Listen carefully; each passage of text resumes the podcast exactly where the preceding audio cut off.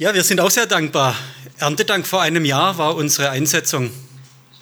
Jetzt sind wir ein Jahr hier und wir sind auch dankbar.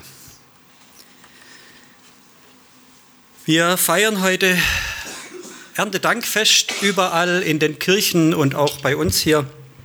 Wollen wir danken für die Ernte. Genau, Eigentlich sollten wir immer ja dankbar sein. Vielleicht sind wir das aber gar nicht immer. Und sicherlich ist es auch nicht ausreichend, einen besonderen Danktag im Jahr zu haben. Aber es ist auf jeden Fall was Besonderes, dass zu der eigentlich obligatorischen täglichen Dankbarkeit wir zusätzlich einmal im Jahr einen besonderen, ähm, eine besondere Dankfeier halten. Das ist, damit ist nicht der Dank für das Jahr erledigt. Aber an diesem Tag wollen wir uns einfach bewusst daran erinnern, dass wir jedes Jahr und jeden Tag im Jahr dankbar sein sollen. Dankbar sein dem Schöpfer und Geber aller Dinge. So ähm, heißt es auch im heutigen Predigttext. Dankbar sein jeden Tag und jedes Jahr dem Geber und Schöpfer aller Dinge. Dankbar sein, dass wir so viele leckere und äh, auch viele gesunde Sachen von hoher Qualität in unseren Kühlschränken und in unseren Vorratskellern und Vorratskammern haben.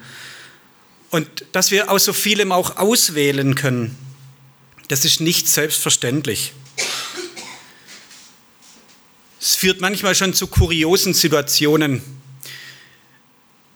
Ich kenne einen Menschen, der ist sehr strukturiert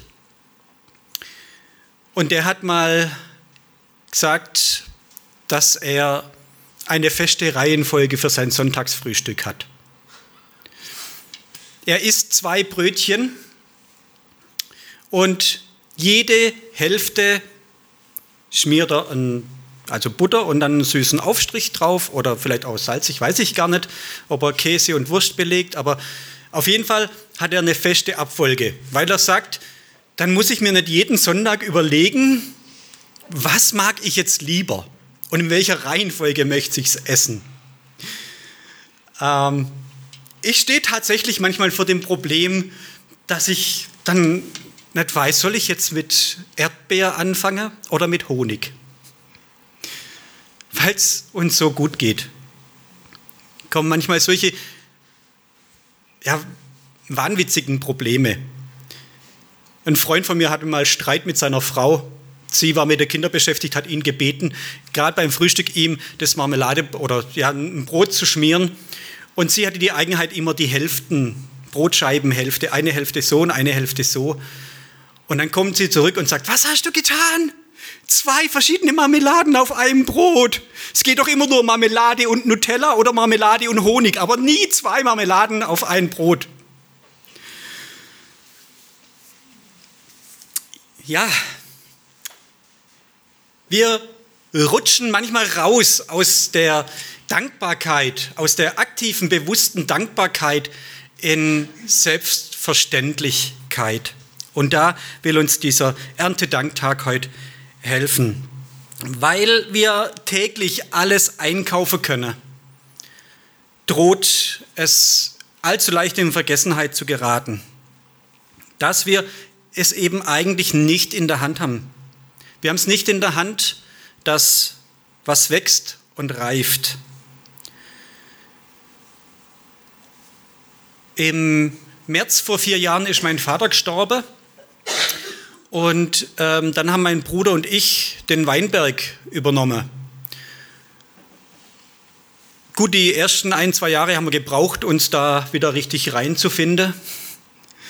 Aber dann haben wir so langsam das Jahr über den Weinberg bearbeitet, in der Hoffnung, dass wir dann eine reiche Ernte kriegen. Wir geben die Trauben alle ab in der Genossenschaft und dann gibt es Geld ausbezahlt. Ja, im einen Jahr hat uns im Frühjahr der Frost die Weinrebe erfroren und es ist im Herbst nicht viel Ertrag geblieben.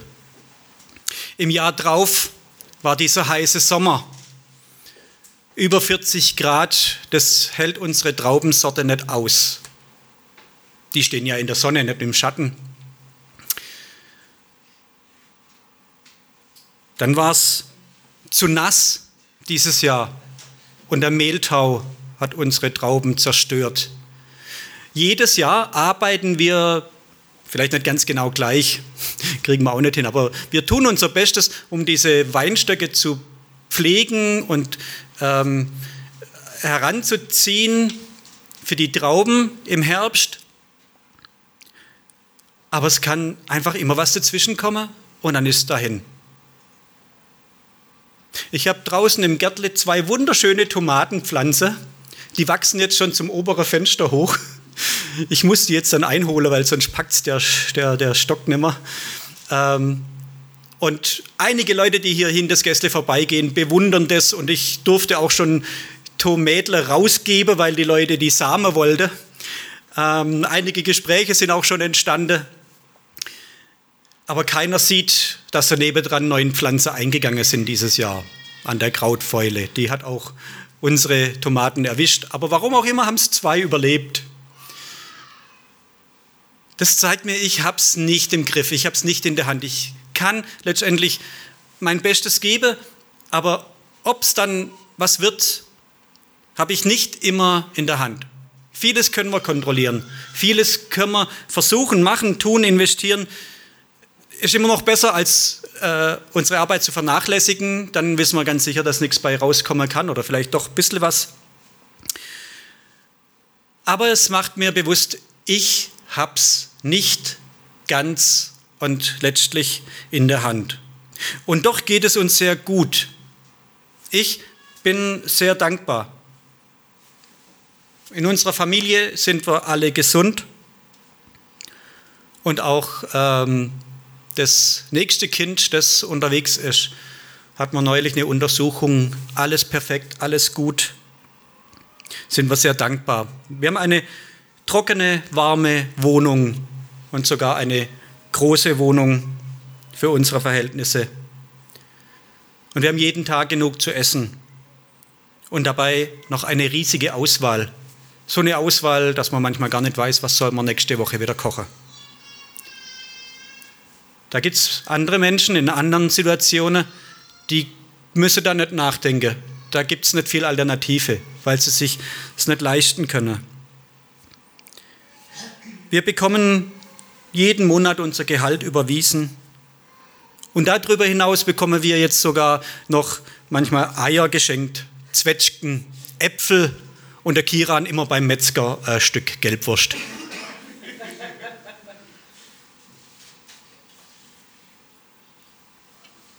Und ich will mir aber auch immer wieder neu bewusst machen, dass alles, was ich habe, alles, was mir zur Verfügung steht, ist mir letztlich zur Verwaltung anvertraut. Ich darf mit dem, was ich habe, haushalten, um mich und meine Familie zu versorgen. Und ich darf aber auch mit dem Überfluss anderen helfen und dienen. Darum geht es äh, im Predigtext zum heutigen Erntedankfest. Ich möchte einige Verse aus dem Abschnitt dann rausnehmen und äh, versuchen sie ein bisschen näher zu erklären. Dazu habe ich zu drei Versen drei Punkte. Der erste Punkt heißt reichlich geben. Der zweite Punkt reich gemacht. Und der dritte Punkt heißt weitergereicht, reicht weiter. Ich lese den Text aus 2. Korinther 9, die Verse 6 bis 15. Ich lese es nach der neuen Genfer Übersetzung, das hört sich ein bisschen flüssiger an. Denkt daran, wer wenig sät, wird auch wenig ernten. Und wer reich sät, wird reichlich ernten. Jeder soll für sich selbst entscheiden, wie viel er geben möchte und soll den Betrag dann ohne Bedauern und ohne Widerstreben spenden. Gott liebt den, der fröhlich gibt der bekannte Luthervers Einen fröhlichen Geber hat Gott lieb. Er hat die Macht, euch mit all seiner Gnade zu überschütten, damit ihr in jeder Hinsicht und zu jeder Zeit alles habt, was ihr zum Leben braucht, und damit ihr sogar noch auf die verschiedenste Weise Gutes tun könnt. In der Schrift heißt es ja von dem, der in Ehrfurcht vor Gott lebt, er teilt mit vollen Händen aus und beschenkt die Bedürftigen. Das Gute, das er tut, hat für immer Bestand. Derselbe Gott, der dafür sorgt, dass es den Bauern nicht an Saat zum Aussehen fehlt und dass es Brot zu essen gibt, der wird auch euch mit Samen für die Aussaat versehen und dafür sorgen, dass sich die ausgestreute Saat vermehrt und das Gute, das ihr tut, Früchte trägt. Er wird euch in jeder Hinsicht so reich beschenken, dass ihr jederzeit großzügig und uneigennützig geben könnt.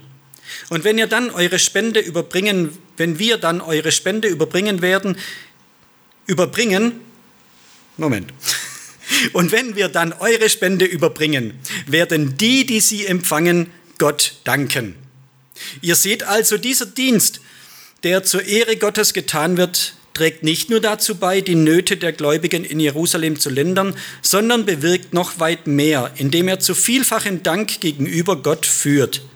Euer Einsatz bei diesem Projekt zeigt, dass ihr in eurem Glauben bewährt seid und dafür werden die, denen ihr dient, Gott preisen.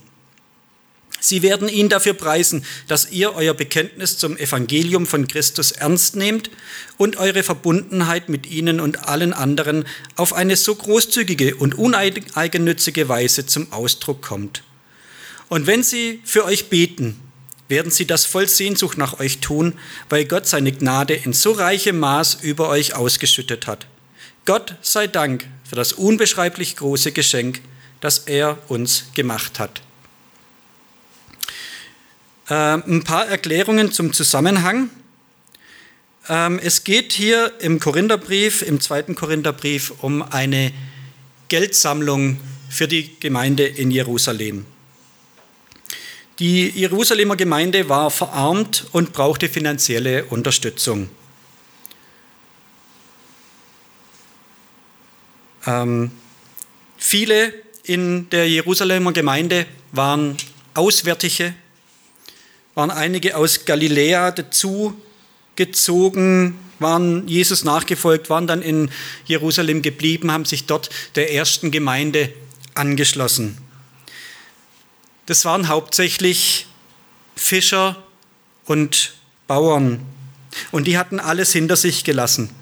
Es gab keinen See in Jerusalem und für die auch kein Ackerland. Die hatten keine Möglichkeit mehr, ähm, ihren Lebensunterhalt zu verdienen.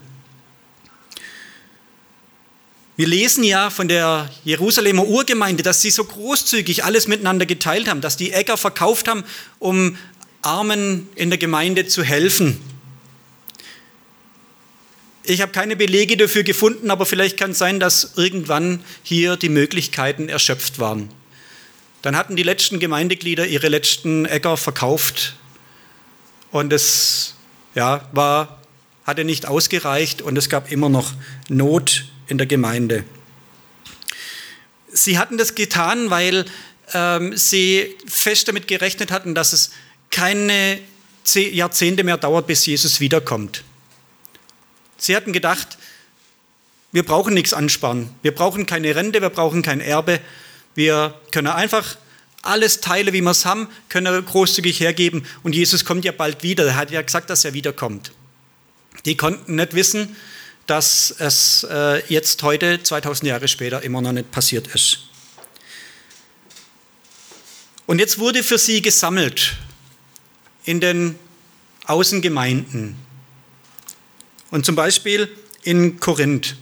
In der Gemeinde wurde Geld gesammelt ähm, und diese Sammlung wurde vorbereitet, dass eine Delegation diese Spende überbringt. War nicht so einfach mit äh, Auslandsüberweisung heutzutage oder Direktüberweisung oder PayPal konnte das Spendengeld nicht überbracht werden. Es wurde eine Delegation auf die Reise vorbereitet, dieses Geld nach Jerusalem zu bringen. Und Paulus nützt jetzt die Gelegenheit, er spricht das in dem Brief an und nützt diese Gelegenheit, über allgemein über das Geben ein paar Dinge zu sagen. Und da sagt er in Vers 6, was ich überschrieben habe, mit reichlich geben. Wenn man nur wenig Samen ausstreut, dann kann nicht viel Samen aufgehen. Das klingt ziemlich logisch. Wenn ich nur fünf Samenkörner in einen Blumentopf stecke, dann kann ich nicht erwarten, dass da zehn Pflanzen aufgehen. Und deshalb soll viel gesät werden und im übertragenen Sinn auch viel gegeben. Paulus bringt hier keine neuen Gedanken. In Sprüche 11, Vers 24 bis 26, da sagt König Salomo, wer großzügig gibt, der wird dabei immer reicher. Wer aber sparsamer ist, als er sein sollte, wird immer ärmer dabei. Wer sparsamer ist, als er sein sollte, der wird immer ärmer dabei. Dem Großzügigen geht es gut und er ist zufrieden. Wer anderen hilft, dem wird selbst geholfen. Wer Korn zurückhält, den verfluchen die Menschen. Sie segnen aber den, der es ihnen in Zeiten der Not verkauft. Man muss gar nicht schenken. Aber wer in Zeiten der Not noch hortet und es für sich behält und nicht mal die Möglichkeit gibt, anderen von seinem Reichtum abzukaufen, weil es keine andere Möglichkeit gibt. Also wer großzügig ist und andere teilhaben lässt, anderen hilft, das kommt zurück. Bei uns aber früher immer so flapsig gesagt, wie man in den Wald schreit, so kommt es wieder raus. In Sprüche 19, Vers 7, 17 heißt es auch, wer den Armen hilft, leiht dem Herrn. Und der wird ihm zurückgeben, was er Gutes getan hat. Und so hat auch Jesus gesagt in Matthäus 25, wer einem meiner Leute Gutes tut, der dient mir.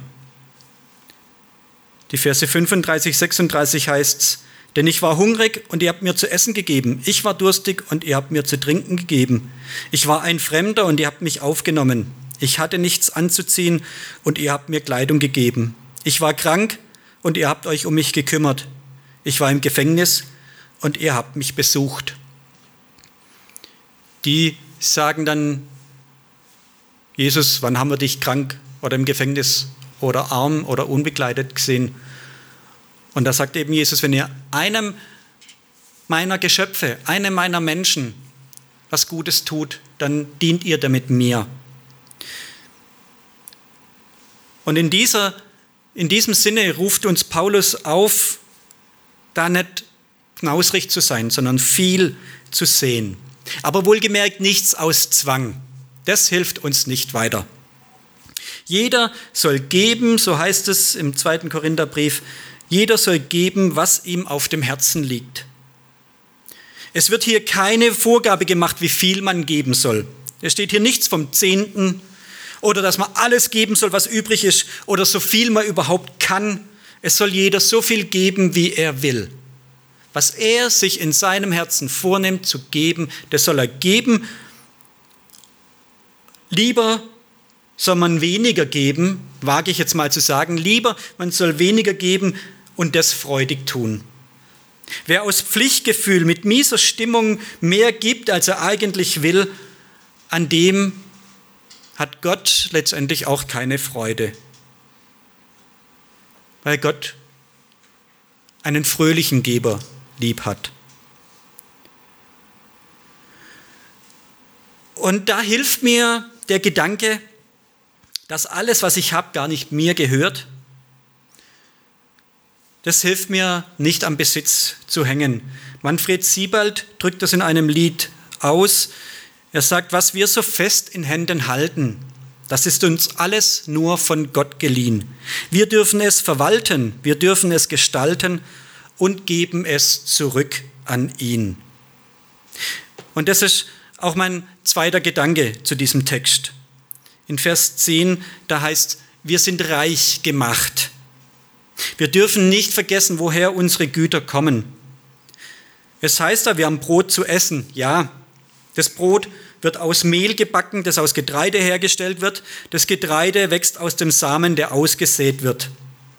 Aber wer gibt dem Seemann den Samen? Es ist Gott.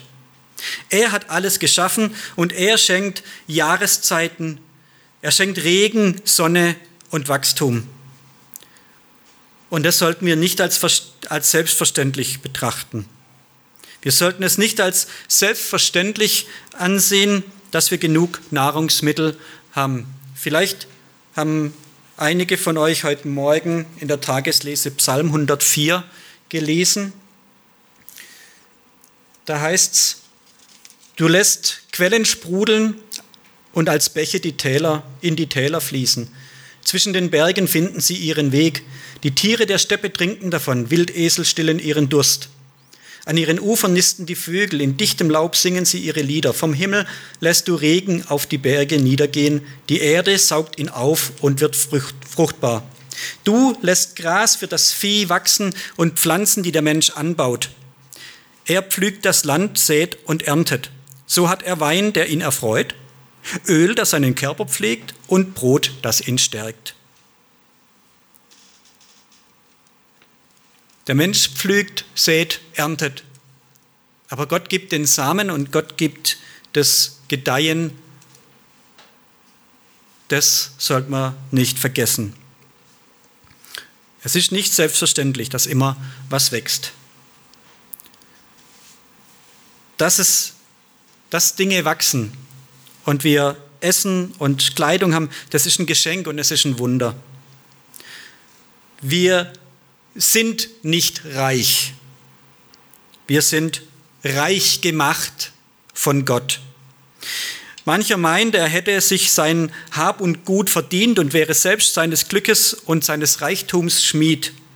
Aber wenn ich bedenke, wie unsicher und zerbrechlich der ganze materielle Reichtum ist, dann ist es für mich unsinnig, sich darauf was einzubilden oder sich gar ganz darauf zu verlassen. Als junger Mann, so um die 20, hat mein Bruder mal zu mir gesagt, du bist doch zu beneiden. Hast ein tolles, neues, schnelles Auto, hast einen sicheren Job und hast eine tolle, hübsche Freundin. Vier Wochen später war alles weg. Das Auto ist im Verkehrsunfall zum Opfer gefallen. Mein Chef hat mich völlig unvermittelt, ohne dass ich es ahnen konnte, mir die Kündigung ausgehändigt. Und mit der Freundin war auch Schluss. Ja, wie Sand durch die Hände geronnen. Gut, ich hätte vielleicht mit meinem Fahrstil im Griff gehabt, das Auto länger zu behalten. Aber wir wissen alle, dass Dinge passieren können, dass ein Hagel was zerstört oder ein Sturm oder ein Erdbeben erleben wir jetzt relativ selten, aber ein Börsencrash oder sonst was oder kommt doch ein Krieg, es kann immer was sein, was wir nicht im Griff haben. Ich kann meinen Wohlstand nicht vor allem schützen und auch nicht gegen alles versichern, auch wenn es mein Versicherungsagent mir weismachen will. Und wenn ich das so bedenke, dann gebe ich doch lieber weiter und tu damit anderen Gutes. Hier ist nämlich noch anzumerken, dass der Seemann den Samen zum Sehen kriegt, nicht um ihn zu behalten. Was er in die Hand bekommt, ist ihm gegeben, um es auszustreuen, damit es wächst und Frucht bringt. Wenn Gott uns etwas in die Hände gibt, dann um es auszusehen, damit es Früchte trägt. Und das leitet uns auch direkt über zum dritten, was ich noch aus diesem Text rausheben will. Weiter gereicht, reicht weiter. Vers 12. Eure Gabe, heißt es hier, hätte demnach zwei gute Auswirkungen. Sie wäre nicht nur eine Hilfe für die notleidenden Christen in Jerusalem, sie würde auch bewirken, dass viele Menschen Gott danken. Also, das Weitergereichte reicht weiter, es reicht sogar zweimal weiter. Das, was ich besitze, was ich empfangen habe, das kann ich weiterreichen. Als von Gott reich gemachter, als reich beschenkter von Gott bin ich eingeladen und auch herausgefordert, das weiterzugeben, was mir gegeben ist. Und dann macht das andere reich. Und eben macht auch das Lob Gottes reich bei anderen. Den Bedürftigen hilft die Spende. Sie haben Nahrung und Kleidung. Und die Wirkung des weitergereichten Reichtums reicht eben noch weiter. Weil die Empfänger, die bekommen nicht nur Hilfe, sondern sie geben auch ihren Dank zurück und geben ihren Dank weiter. Und so werden viele danken, heißt es hier, und Gott loben. Gott füllt uns die Hände. Nicht nur mit Geld und Gütern, auch mit Zeit, mit guten Worten und mit vielen Begabungen.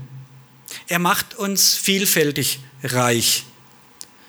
Und wir dürfen aus diesem Reichtum selber leben, dürfen aber auch äh, freudig diesen Reichtum mit anderen teilen und reichlich weitergeben.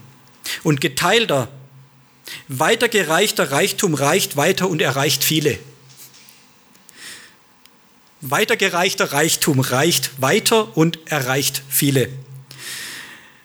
Alle dürfen dazu beitragen, dass andere Menschen Grund zum Danken haben und damit vielleicht ein kleines Stück glücklicher sind. Zum Thema Dankbarkeit haben wir einen Poetry Slam, den wir jetzt noch einspielen möchte. Ich bete vorher noch. Danke, Herr, dass du uns reich gemacht hast. Du hast die Welt geschaffen und hältst die Welt in deiner Hand und du hast auch die Kontrolle über die Naturgewalten. Mach du uns immer wieder auch bewusst, Herr, dass wir von dir abhängig sind und dass wir in dieser Abhängigkeit aber auch dankbar sein können.